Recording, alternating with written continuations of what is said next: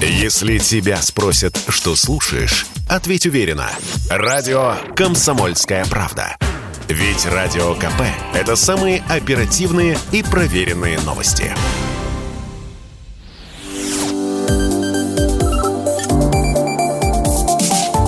Что нового в союзное государство? Это программа «Что нового союзного, союзное государство». Я Михаил Антонов. Здравствуйте. Традиционно в завершении недели мы обсуждаем в прямом эфире с экспертами важные события, которые происходят в союзном государстве. И понятно, что информационная повестка сейчас насыщена и событиями, которые связаны со спецоперацией на Донбассе. Но, тем не менее, и другие события есть, хотя никуда от э, новостей, от спецоперации не деться. В Москве проходит встреча Владимира Путина Александр Лукашенко, президент Беларуси, вылетел в Москву сегодня утром. Это уже вторая такая очная встреча двух лидеров за месяц. До этого они разговаривали в Москве 18 февраля, и главы государств очень тесно общаются последние две недели. Ну и когда мы рассказываем про санкции, то эти санкции в том числе бьют не только по России, но и по Беларуси тоже. За это время, э, к тому же, и Путин, и Лукашенко разговаривали по телефону, обсуждали ситуации на Украине, мирные переговоры между Москвой и Киевом. И, э, в частности, о теме сегодняшних переговоров э, рассказал Дмитрий Песков, пресс-секретарь президента Российской Федерации. Сегодня будет с рабочим визитом в Москве президент Лукашенко. Состоятся его переговоры с Путиным. Прежде всего, это тот базис тем для взаимодействия, который определен 28 союзными программами. Кроме того, конечно же, возможность обменяться мнениями по Украине, по санкционной проблематике и так далее. Важный контакт. Постоянно главы государств сверяют часы. Этот процесс тесного союзнического общения продолжается. Помимо сегодняшней встречи, на этой неделе уже был телефонный разговор между Лукашенко и Путиным, и, и были э, подняты темы о ситуации в районе Чернобыльской АЭС. Сообщается, что белорусская разведка обнаружила на территории Украины наемников, которые перемещаются вдоль белорусской границы. И, э, в частности, Лукашенко сказал, наша разведка, при том несколько источников, обнаружили таких наемников, которые не переходят границу с Беларусью, опасаются, но двигаются параллельно белорусско-украинской границе в направлении Чернобыля. То есть Чернобыль остается зоной риска. С нами на прямой связи Николай Новичков, депутат Госдумы, член комиссии парламентского собрания. Николай Владимирович, здравствуйте. А, добрый день. Вы накануне на заседании комиссии как раз парламентского собрания касались вопроса американских биолабораторий на Украине.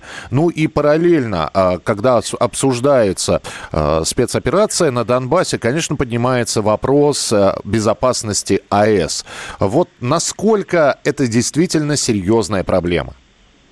Ну, это, безусловно, серьезная проблема. Нужно понимать, что э, нынешняя Украина, которая является наследником Украинской ССР, одна из самых насыщенных э, стран в мире по э, числу объектов э, ядерных. Это касается и э, в том числе и ядерных электростанций.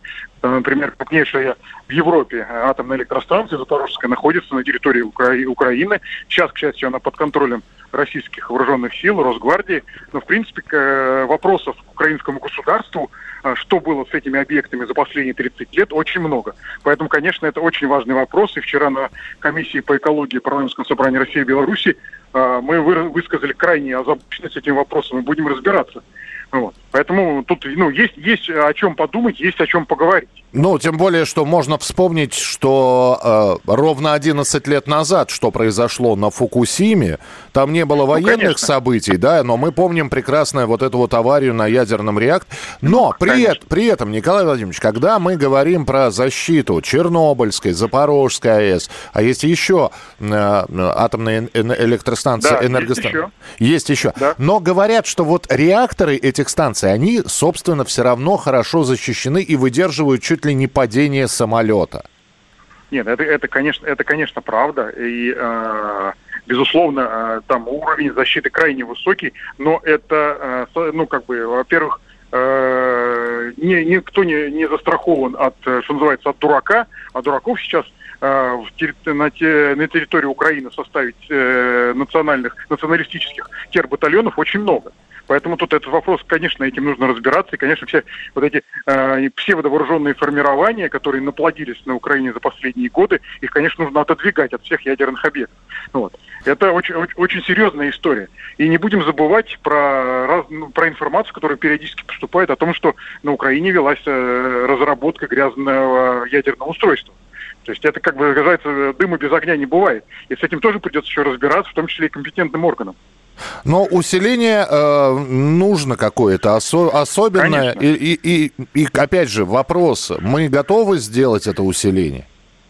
Нет, ну, естественно. То есть мы же не случайно в рамках спецоперации наша страна, наши вооруженные силы берут под контроль э, ядерные объекты. Это ну, зона повышенной опасности, и нужно понимать, что э, любой, э, любой современный ядерный реактор э, это не только мирный атом, но это еще и как бы, ну, это ядерное устройство, да, то есть, которое может быть и по источником крайне повышенной опасности. И очень, очень хорошо, да.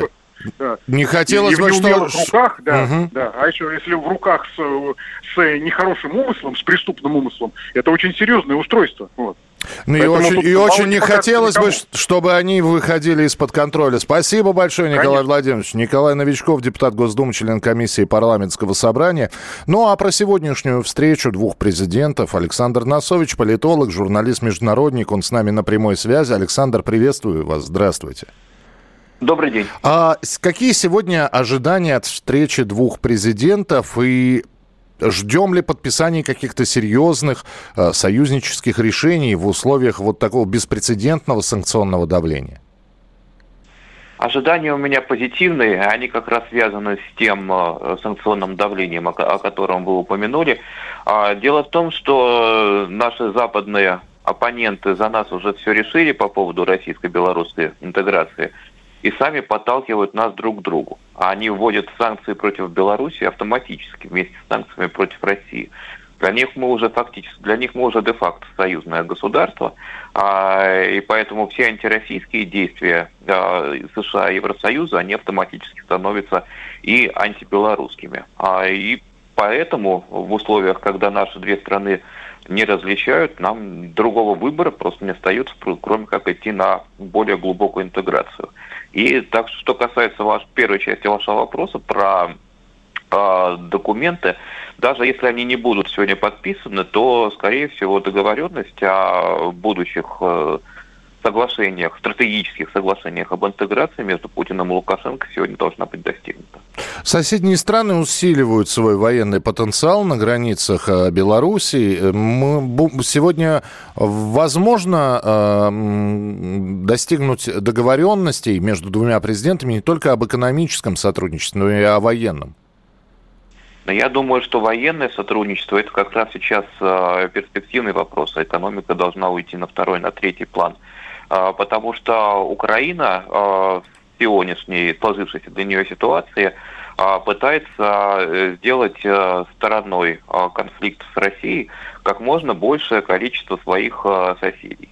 В частности, вот, например, Республика Молдова очень боится того, что укра... украинцы э, пригут ее войну с Россией и ударят по Приднестровью, например. Uh-huh. И такая же опасность есть и для, для Беларуси, а, потому что в Киеве тоже уже все решили, что Беларусь это участник военной спецоперации, и если по России, по территории России они ударить не могут, а, то по территории Беларуси вполне. Тем более, что северная группировка украинских войск, а, которая изначально должна была защищать Киев, она находится неподалеку от белорусской границы. И в этих условиях э, безопасность Республики Беларусь, э, э, безопасность от того, что с юга прилетит, скажем так, в сторону Гомельской области. А это сейчас э, важнейший вопрос российско-белорусской военной интеграции. Но очень хочется верить, что словосочетание «союзное государство» все-таки остановит от каких-то необдуманных поступков, в том числе и Североатлантический альянс. Спасибо большое, что были с нами. Э, Александр Насович, политолог, журналист, международник. Э, ну и прямо сейчас вот буквально поступило сообщение, что социальные сети западные и против Беларуси тоже. Не только против России, но и против Беларуси. Э, также распространяют свои санкционные ограничения. Твиттер начнет ограничивать распространение сообщений некоторых белорусских СМИ. Каких именно, обещают сообщить дополнительно. Ну а мы продолжаем следить за развитием событий в союзном государстве. И прямо сейчас расскажем о том, что покажет телеканал «Белрос» на следующей неделе. Об этом расскажет прямо сейчас Александр Ананьев. Привет, друзья! Телеканал «Белрос» подготовил для вас два гениальных фильма. Во-первых, культовое кино 90-х от, не побоюсь этого слова, великого советского кинорежиссера Эльдара Рязанова. Старый добрый актерский ансамбль, сложившийся еще со времен служебного романа и гаража в составе блистательных Ли Ахиджаковой, Валерия Гафта, Олега Басилашвили, Светланы Немоляевой и в результате «Небеса обетованные». Настоящая, правдивая и бесспорно одна из самых сильных в эстетическом эмоциональном плане трагикомедия, в сущности, знаете, о нас сегодняшних. Смотрите в субботу 19 марта в 8.55 на телеканале «Белрос». Ну а в воскресенье в 17.55 фильм «Матч» История киевского «Динамо», игравшего в оккупированном Киеве серию матчей против немецких сборных. О фильме рассказывать не буду, его надо смотреть. Тем более, что на актерской передовой там Сергей Безруков и Елизавета Боярская. Но вот эмоциями не поделиться не могу. Знаете, когда самого позвоночника пробирают мурашками на финальных титрах от песни Сукачева «Флаг бокового судьи взвился, как знамя», наши футболки в крови, но победа за нами. Господь свидетель пробирает до кости. Смотрите лучшее. Смотрите наше, смотрите Белрос. Александр Ананьев. Не прощаюсь надолго. Что нового в союзное государство? Программа произведена по заказу телерадиовещательной организации союзного государства.